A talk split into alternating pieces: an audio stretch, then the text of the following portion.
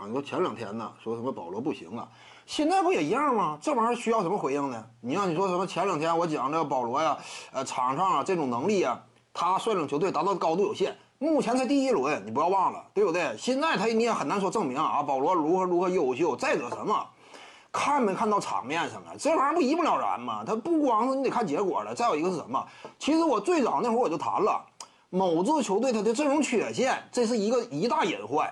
阵容可用的人不多，尤其内线这块防守压力挺大，这会导致什么情情况？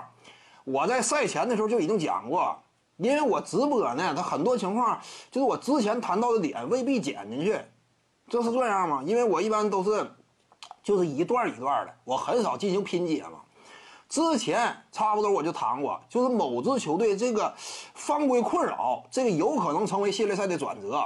但是你看没看到，就场上真说胡子球手能打的时候，他只要说没遇到犯规麻烦，场面上稳稳压着克里斯保罗呀。就某支球队只要说有胡子，犯规麻烦不是很突出，基本上这个比赛你能够看出来，双方之间这样一种把控能力不是一个级别。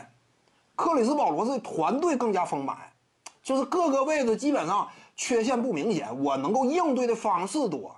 某支球队是我能，我只能是坚持自我，因为他没有办法匹配对手嘛，他只能坚持自我，因为我阵容上有短板，扛着这种阵容缺陷跟对手拼，最终差不多两场比赛被对手逆转，都是靠什么？第一场明显嘛，胡子都被罚下了，你才逆转的嘛。第二场是什么？胡子也是重犯在身，就是已经太多犯规了，有点放不开手脚了，害怕继续被拿下嘛。当然，这个跟对方策略也有关，但这就是整体的阵容深度的问题了。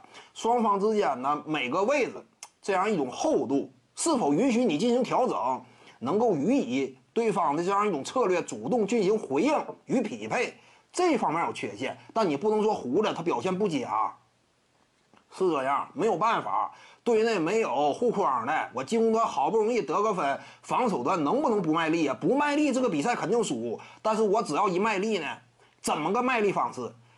身高吨位，面对对方都被对对手吊打，我动作再不积极一点，对不对？我动作这块再畏手畏脚，更是没法看了吗？这比赛可能就输了。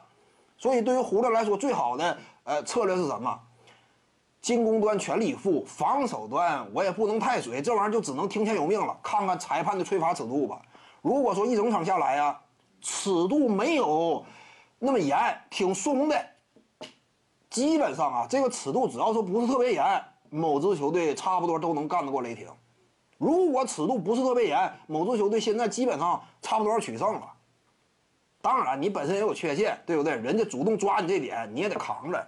这就是个人表现以及团队架构两方面的冲突。胡子是个人表现明显更高的，这个比赛你只要一看就能够看出来。但是团队这块差点嘛，这点我之前就讲嘛。打雷霆的话，挺悬，悬在哪儿？阵容班底薄弱。真说双方的领袖的能力，保罗不行。但是，其实就整个框架来讲，这个雷霆队是要啥有啥嘛。各个位置起码他有足够的人手嘛。阵容丰丰富性上远远超过某队啊。某队基本上就是这套东西，太危风险度太高。徐静宇的八堂表达课在喜马拉雅平台已经同步上线了，在专辑页面下您就可以找到它了。